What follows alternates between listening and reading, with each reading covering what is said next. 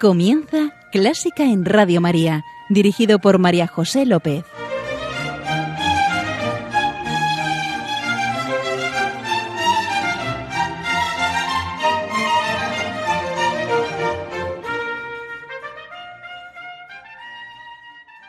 Bienvenidísimos a Clásica en Radio María, la música divina. Encomiendo este programa a la Virgen y va por ti, Señora.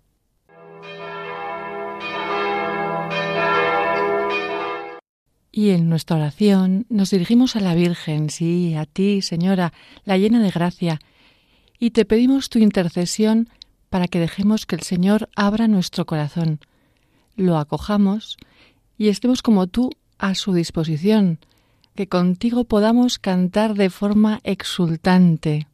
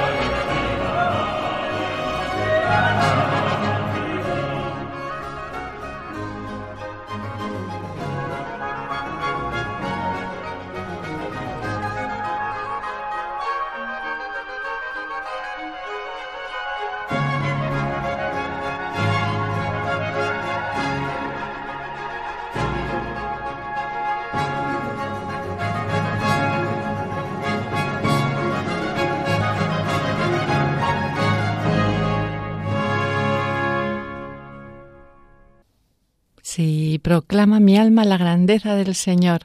¿Habéis visto cómo representa Bach el júbilo de la Virgen? Toda la orquesta, todo el coro y, cuántas vocalizaciones. Se nos llena la boca de ma de AES. Era el principio del Magnificat de Bach por la Netherlands Bach Society.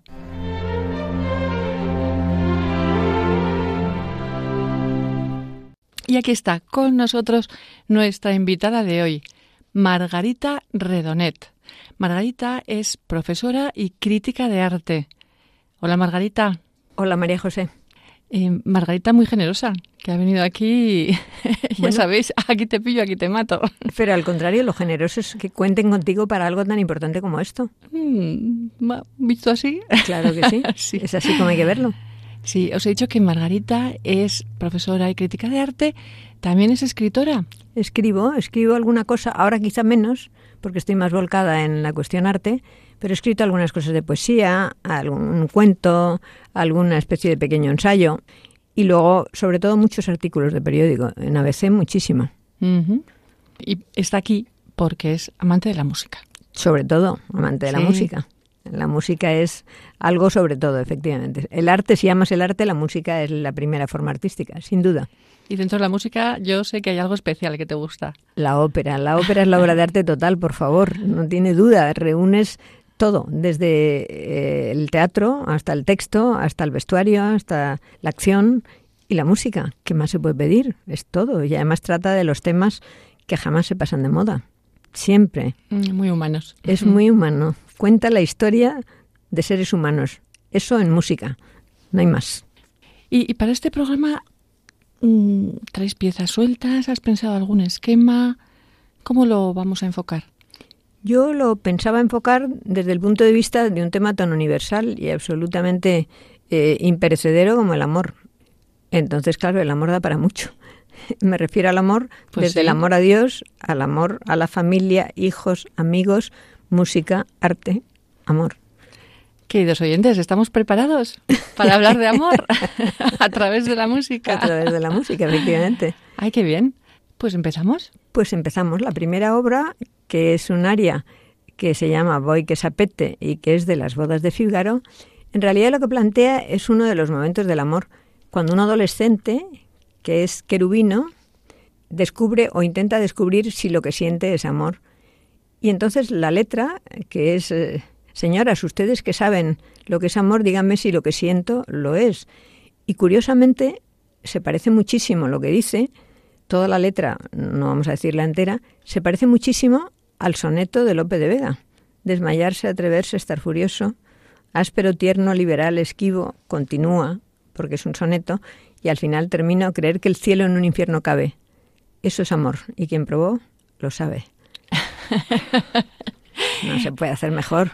Y eso pasa en las bodas de Fígaro. Sí, aquí dice siento un afecto pleno de siento un afecto pleno de deseo. Tan pronto es encanto. Tan, tan, pronto tiemblo como, como de repente me da el frío. Ahora es martirio. Es, martirio. Entonces es, es exactamente esa idea, una idea contradictoria. Esa es la idea. Cuando descubres el amor y no sabes lo que es, te encuentras con algo que absolutamente te invade y no sabes lo que es. Y es delicioso. Este, este aria es deliciosa, la verdad. Bueno, todo Mozart es delicioso, porque claro, las bodas de Fígaro estamos hablando de Mozart y de una, una obra que es al mismo tiempo, es al mismo tiempo, digamos, cuenta historias muy humanas como el desafecto, el amor, el engaño, etcétera, pero es deliciosamente divertida y acaba como un vodevil. Al final es fantástico y cada uno se va, cada oveja con su pareja, como dice el refrán. O sea que acaba estupendamente. La condesa, Susana, Fígaro, todos acaban cada uno con quien tiene que estar. Así que es una, yo creo que para empezar a hablar del amor es muy adecuado, porque luego hablaremos de otros aspectos del amor. Seguro que suenan. Voy, que sapete, qué cosa de amor, donde vedete, solo en el cuor. Vamos allá.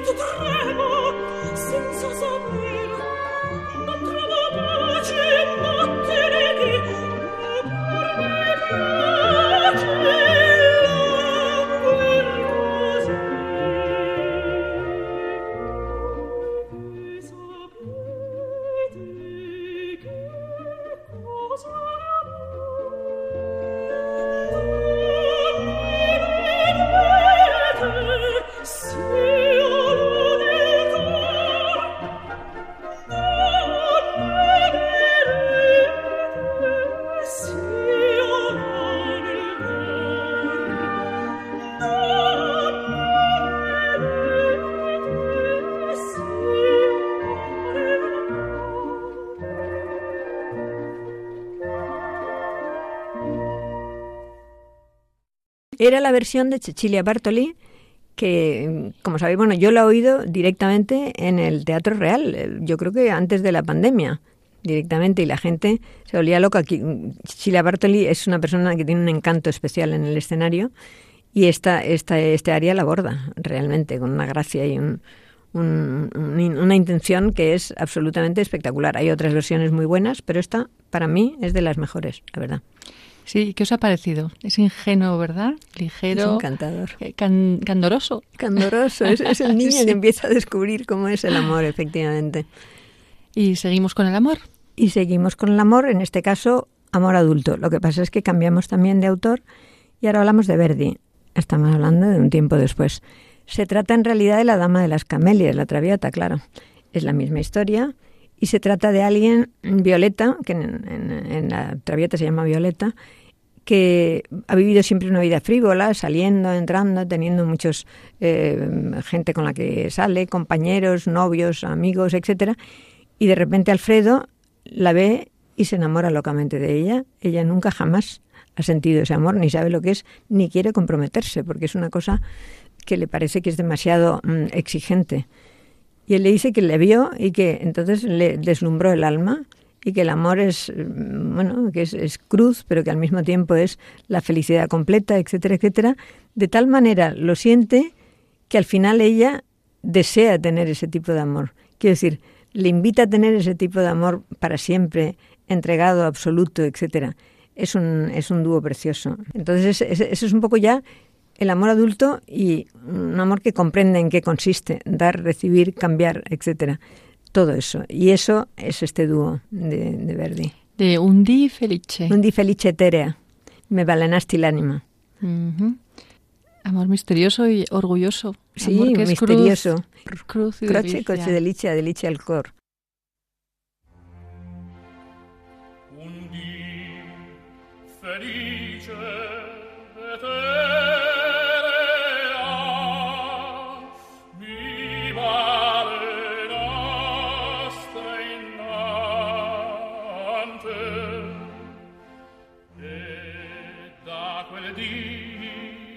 tremare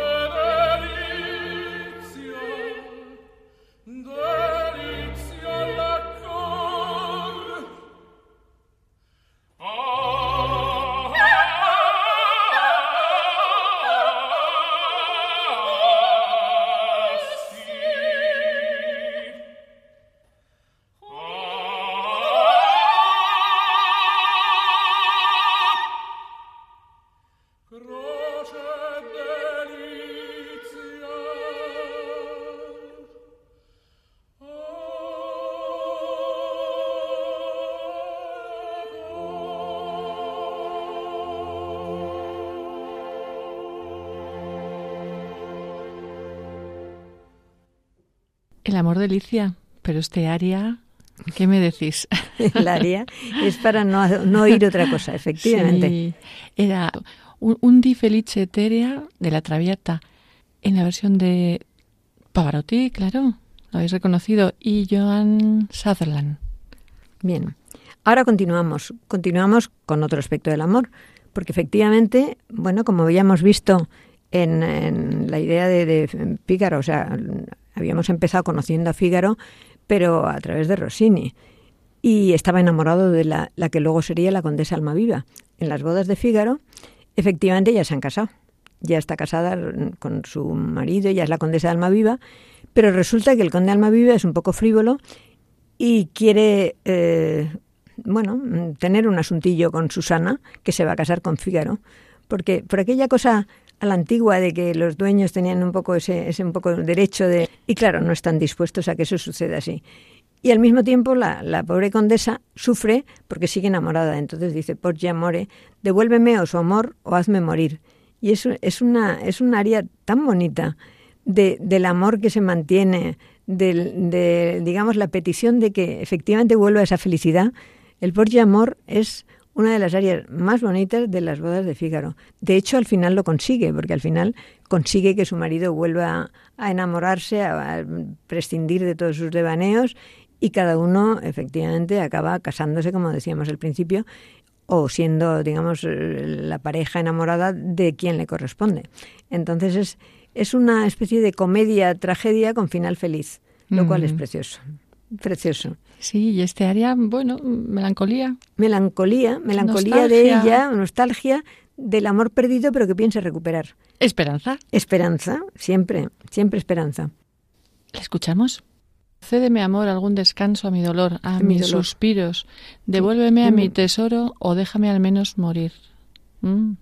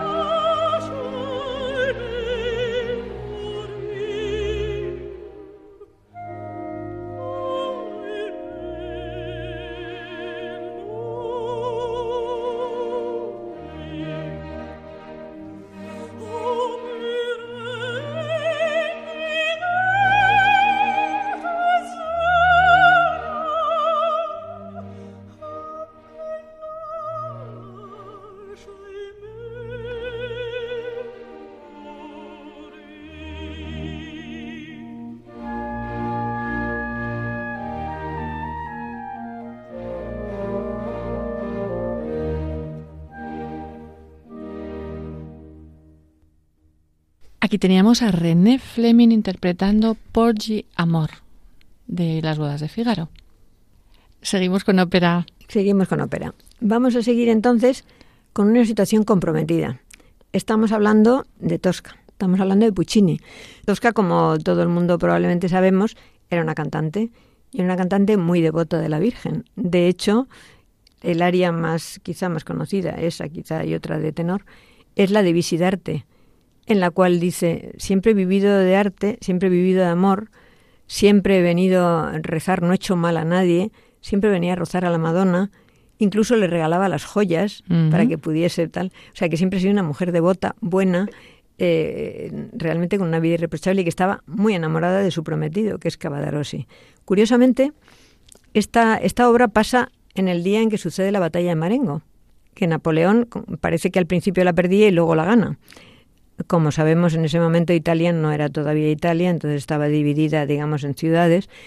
Y el, que es el jefe de, la policía mm, y que todavía no ha llegado Napoleón a, ese momento, no ha llegado todavía a conquistarlo, decide que tiene que luchar contra los que son partidarios de Napoleón y acaba apresando a Cavadarossi, que es el prometido de Tosca, y le propone que ella se le entregue físicamente a cambio de dejarle vivir a él en vista de lo cual ella canta Visiderte, este aria que es absolutamente impresionante.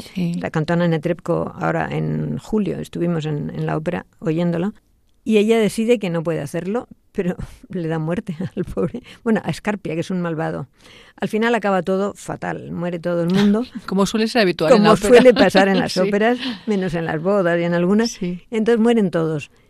Pero ella es fiel a sus principios, defiende tal, no quiere pasar por el hecho de que la seduzcan, o sea, quiero decir que, intenta hacer una vida eh, tal y como ella ha aprendido. Lo que pasa es que se queja, dice, ¿por qué después de haber sido tan buena y de haber hecho todo, por qué me pasa esto a mí que tengo que hacer estas cosas? Realmente. Curiosamente, después de matar a, a Scarpia, que es el malvado, como es muy creyente, le pone un cirio, le coloca las manos bien, etcétera, le coloca como pues un funeral. Fantástico. Es una escena dramática, pero fantástica. Bueno, vamos a, verla, porque esto tenemos que verlo. Hay que ver esto, hay que ver esto. A ver y escuchar. Con María Calas. María Calas no puede ser mejor.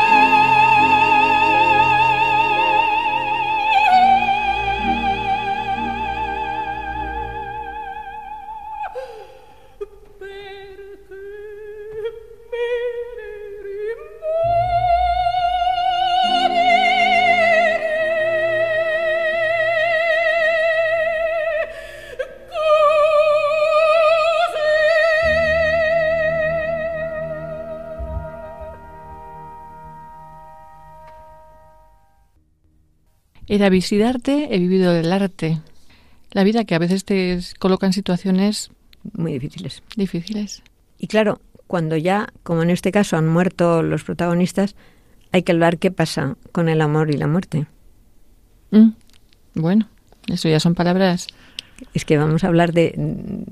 Bueno, vamos a hablar de eso. Esta es una ópera de Orfeo y Eurídice, y entonces, bueno, se trata de Gluck, y entonces se trata de, de una historia mitológica.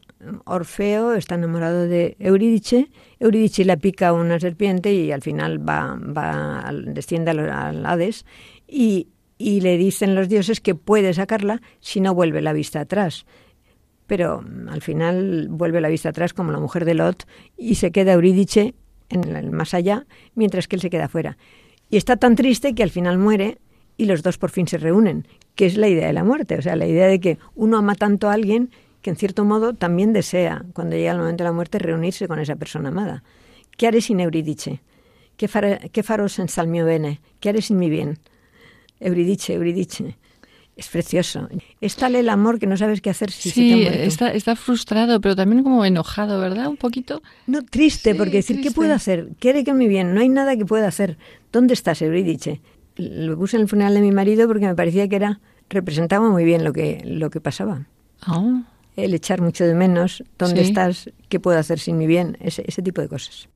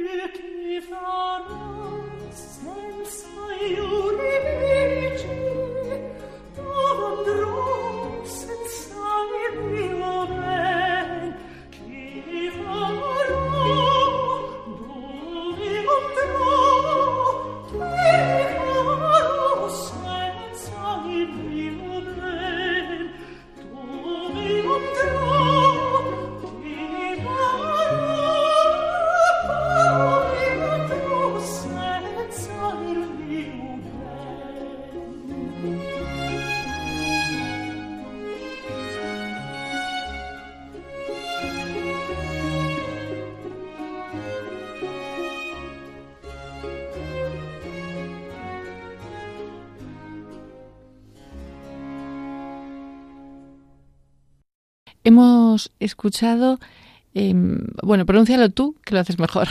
¿Qué faros en Sauridiche?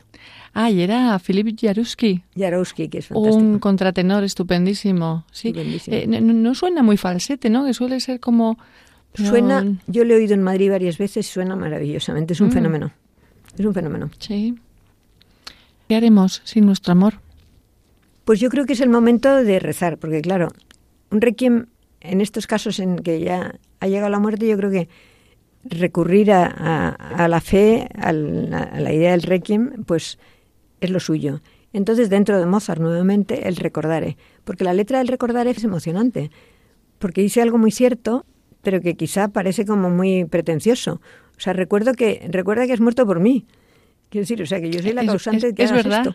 esto. Es bastante pretencioso, pero, pero que efectivamente, mm, por mis pecados, Sí, etcétera, Que tanto trabajo no sea vano. no sea vano, y como has perdonado a María Magdalena y como has perdonado al buen ladrón, dame esperanza a mí. Con lo cual es precioso. O sea, primero hacerle responsable y luego hacerle responsable también de que te salve. Es que es un, es es un chantaje absoluto. Fantástico, precioso. Una súplica también, ¿eh? Súplica igualmente. Pero precioso. Sí. Precioso. sí. Es una manera de, de decir, oye, me ha pasado todo esto, solo puedes resolverlo tú.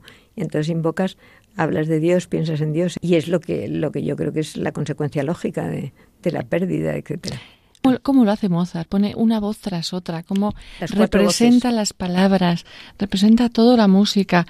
Es, uf, Bueno, de todas maneras, eh, como sabes, el, el Requiem no lo terminó Mozart, sino Sí. que lo terminó pero esta parte sí la hizo La Mozart. primera parte es la que ser Esta, Mozart, esta sí, el recordar es de Mozart. Sí. Así que os lo presentamos de mil amores porque es maravilloso. Lo es.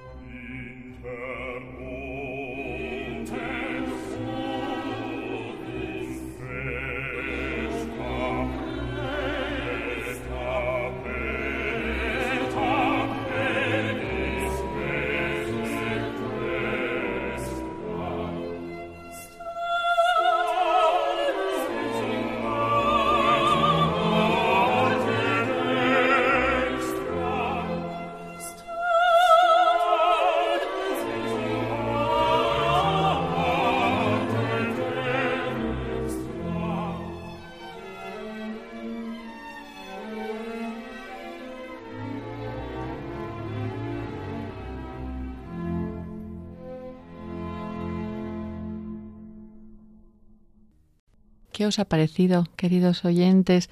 Yo también quiero esta pieza para mi funeral.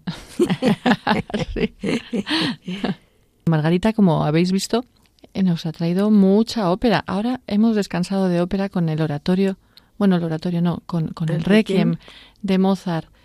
¿Y dónde vamos? Ahora vamos a, a música clásica, a un andante, el andante del concierto 21 para piano de Mozart porque es, es digamos, la, la parte que corresponde a los que no son los actores, sino a los espectadores, los que acabamos de oír estas historias, te deja una cierta añoranza, nostalgia, y exactamente creo que es eso, lo que es ese andante, el andante 21. Y además responde muy bien un poco a lo que decía Kandinsky de que, comparando la música con la pintura, de que el, el alma es como un piano y que los colores son las teclas y que los dedos son como los pinceles. Entonces esto describe perfectamente nuestros sentimientos con música. El andante del concierto número 21 de Mozart para piano y orquesta.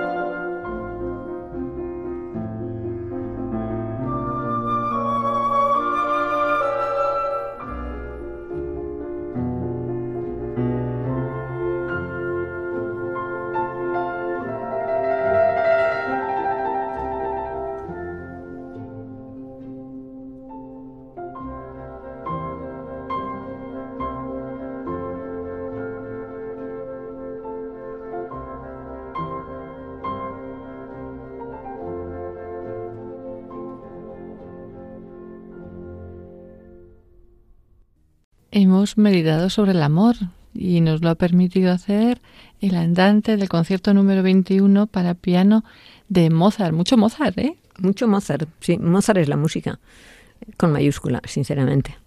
No sé quién decía que la música de Mozart es como una cascada de diamantes que los tires por una escalera.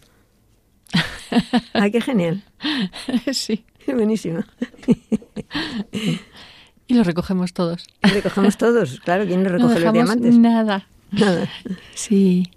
Bueno, pues después de toda esta, ¿cómo podría llamarle a esta? Historia del amor. Sí. Historia del amor.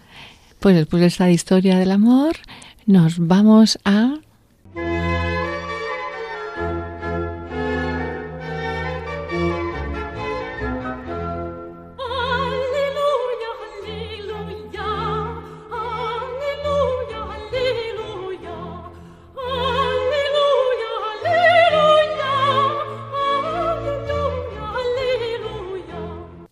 Gaudísimo. Sí, Dios es amor. Amor, efectivamente, fundamentalmente. Dios es alegría. Alegría. Y Margarita nos trae una pieza alegre. Claro. A ver cómo la relaciona con el amor. Sí, mucho. Pues eh, claro, todo el mundo conocemos cascanueces.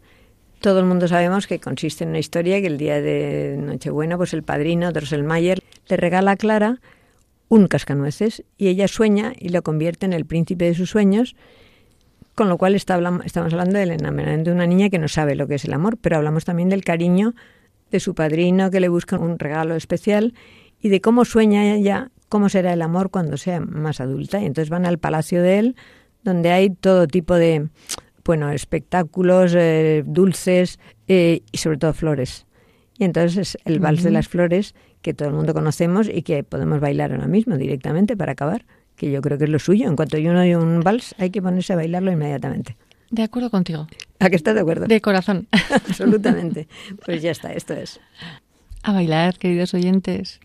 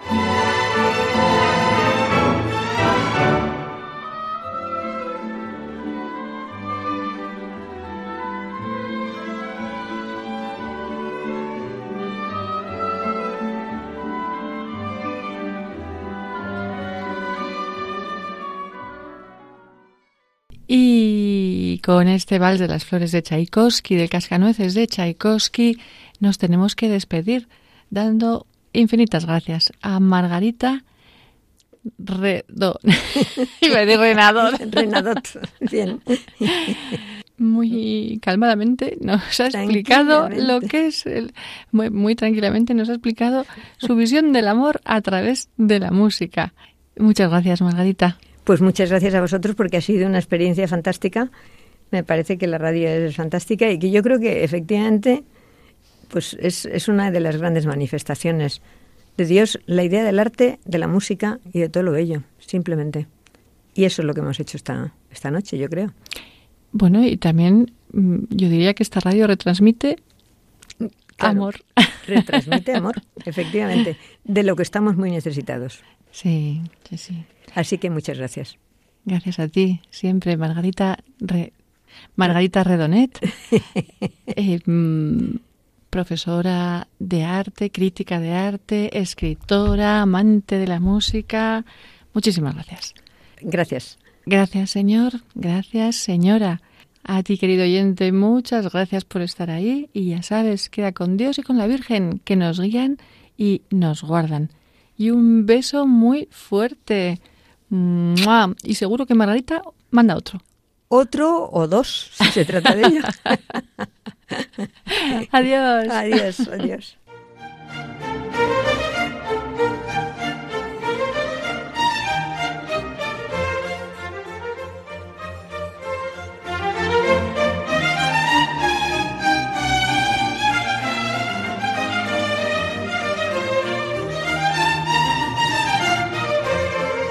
Han escuchado Clásica en Radio María, un programa dirigido por María José López.